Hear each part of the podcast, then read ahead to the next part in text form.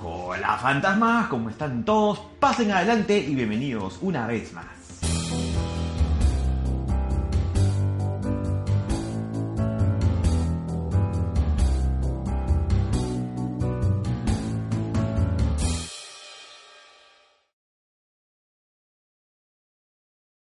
Contaba Fernando Sabater, escritor y filósofo español, una anécdota imaginaria, o sea, una cosa que nunca pasó pero que sirve para ilustrar un determinado tema, como una especie de parábola, una parábola de Jesús. Un día un sabio hindú, uno de esos que visten curta y turbante, se presentó en una conferencia en la que se iba a hablar sobre el origen del universo.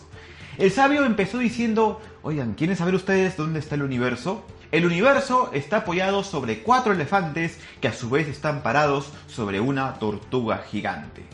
De pronto una señora entre el público se paró y muy curiosa preguntó, ¿y dónde está apoyada esa tortuga gigante?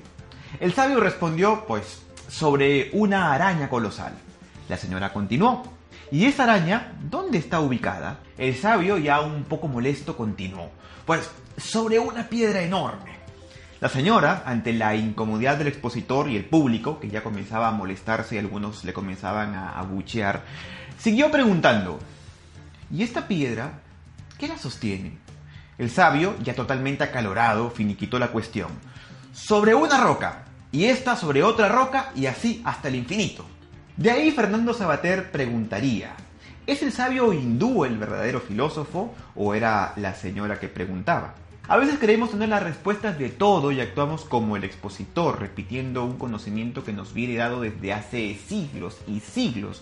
Conocimientos que a veces aceptamos buenamente sin cuestionarlos e incluso, y hacemos una cosa peor aún, que es ayudar a otros a seguir compartiéndolo. Aunque muchas veces este conocimiento sea de dudosas fuentes. No pasa lo mismo por Facebook o por aquí, por YouTube.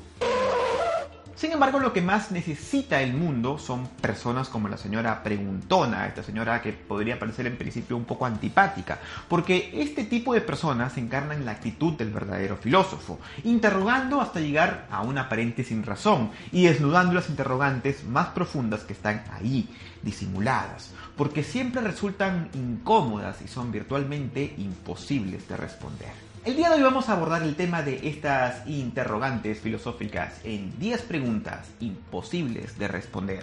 Así que prepárate un café porque lo que se viene va a estar muy bueno.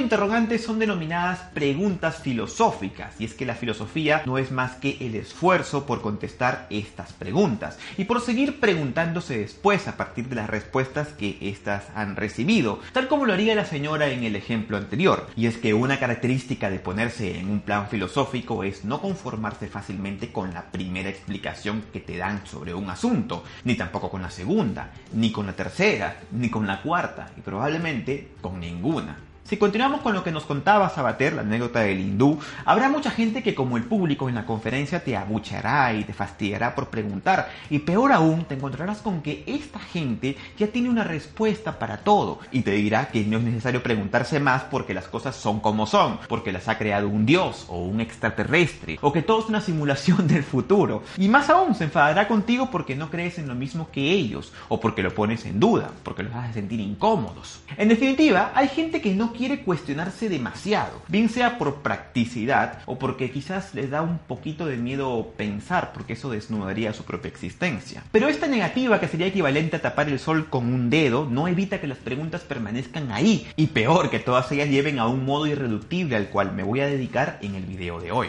Así pues, empecemos por una pregunta que podría derivar de la conferencia de este sabio hindú. ¿Es nuestro universo real?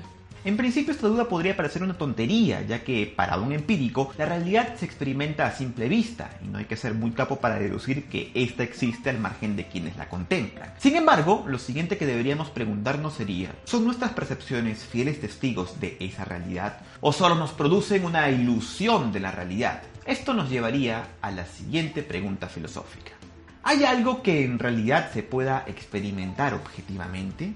Si dependemos de nuestras percepciones para alcanzar la realidad, entonces lo que sabemos de ella siempre nos va a resultar subjetivo. No solo dependerá del sujeto que conoce, como por ejemplo, no será la misma realidad la que conoce un perro que la que conoce una persona. Lo que nos deja pensando que puede haber todo un mundo de realidades que ignoramos porque éstas no podrían ser captadas por nuestros sentidos o no podrían ser contempladas por nuestro conocimiento, quizás porque no estamos capacitados para ello o porque no evolucionamos para hacerlo. Lo que sí nos queda claro es que existe una realidad objetiva, pero dadas nuestras condiciones nos resultaría totalmente imposible acceder a ella. ¿Por qué hay algo en vez de nada? Esta pregunta la he visto mucho por ahí en internet y esto deriva de otra como por ejemplo ¿por qué existimos? ¿Por qué somos un algo y no somos una nada? No es una pregunta determinista, es una pregunta concreta que motivó el pensamiento existencialista en el siglo XIX y XX. ¿Qué es la existencia? ¿Cuál es el sentido de existir? ¿Por qué algo existe cuando parece perfectamente imposible que la nada fuera la normalidad? ¿Qué impulso secreto del universo físico fue el decisivo para que la nada se convirtiera en algo? ¿O es que la nada no existe? Y si no existe, ¿quién nos puso esa idea en la cabeza? ¿Existe la libertad? Ya hemos hablado de la ilusión de la libertad, sobre todo tal cual lo planteado por Rousseau en la Ilustración cuando decía que tenemos el derecho de ser libres. No obstante, si efectivamente todos fuéramos libres, las libertades de otros podrían atentar con nuestra propia libertad. De modo que al final concluimos, eres libre siempre y cuando no obstaculices la libertad de otro. Ergo, esto nos lleva a la pregunta, con estas restricciones, ¿eres libre o no eres libre? ¿Existe el libre albedrío? Esta pregunta es parecida a la anterior, pero nos lleva a preguntarnos si realmente podríamos cambiar nuestro destino o solo cumplimos una especie de plan determinista donde en apariencia tomamos decisiones, pero que estas son una mera ilusión. Y esto lo podría explicar como un ejemplo quizás un poquito dramático. Quizás muchos de ustedes me ven a través de la pantalla y podrían pensar que mi destino es ser un youtuber y seguir creciendo. Pero de repente esta noche pienso mejor las cosas y digo, mira, estoy un poco decepcionado de YouTube y voy a cerrar mi canal. Y de repente esta decisión podría contradecir lo que en teoría o lo que muchos pensarían que está en mi destino. Sin embargo, lo que nunca llegaremos a saber es si esta decisión la he tomado para cambiar mi futuro o si inevitablemente la iba a tomar incluso antes de que naciera.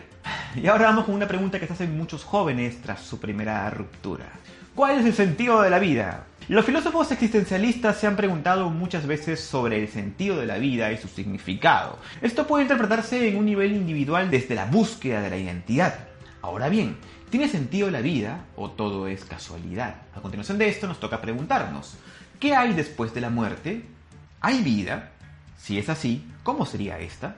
¿Hay inexistencia? Si es así, ¿cómo sería no existir? Si es que se podría hablar de un ser no existente. Los filósofos clásicos lo tenían bastante claro. El ser es y el no ser no es. Sin embargo, luego de la época clásica las cosas han cambiado bastante. Por ejemplo, la filosofía pesimista advierte que la muerte es un refugio. Los panteístas dicen que tras la muerte regresamos a ser parte de un todo. Los existencialistas dicen que la muerte es una especie de despersonalización, tras lo cual nos abrimos nuevamente a todas las posibilidades. ¿Qué es el bien? No podríamos decir a ciencia cierta que existe una ley natural, pero algo brilla en nuestra conciencia, quizás lo podríamos advertir, como una especie de moral, algo que nos dice de repente que está mal matar, que está mal robar. Pero en ciertos aspectos, quizás un poco más grises, la cosa como que no termina de estar muy clara. Algunos filósofos como Kant han esgrimido el concepto del imperativo categórico, el cual se podría resumir no trates a otros como no te gustaría que te traten a ti. Aunque esto también te puede hacer caer en el subjetivismo, porque lo que resulta bueno para uno quizás no resulte tan bueno para el otro.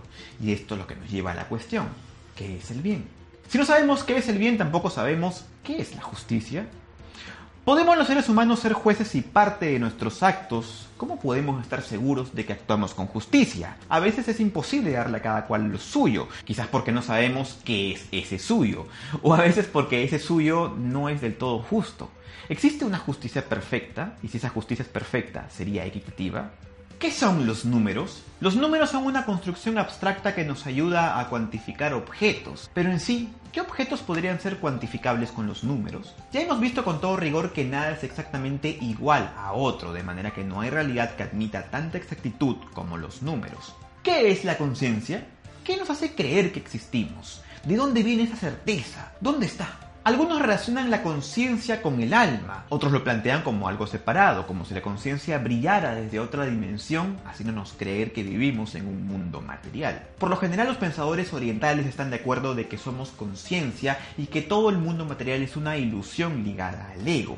Sin embargo, en el mundo de hoy, en la filosofía contemporánea de Occidente, hay mucho debate con respecto a esto, pero por lo general la postura se orienta hacia el lado cientificista, es decir, somos solo materia. Listo amigos, espero que estas preguntas no los hayan deprimido lo suficiente y que por el contrario los hayan puesto a pensar aunque sea un ratito. Yo sé que quizás podrían motivar una charla interesante con algún amigo, con algún colega o de repente con tu confesor. De todas maneras, si quieres opinar y no tienes miedo de expresarte, puedes utilizar la casilla de comentarios que se encuentra debajo de la descripción. De momento, se despide Tito mío Josué y espero verte en una muy próxima oportunidad. Per aspera ad astra.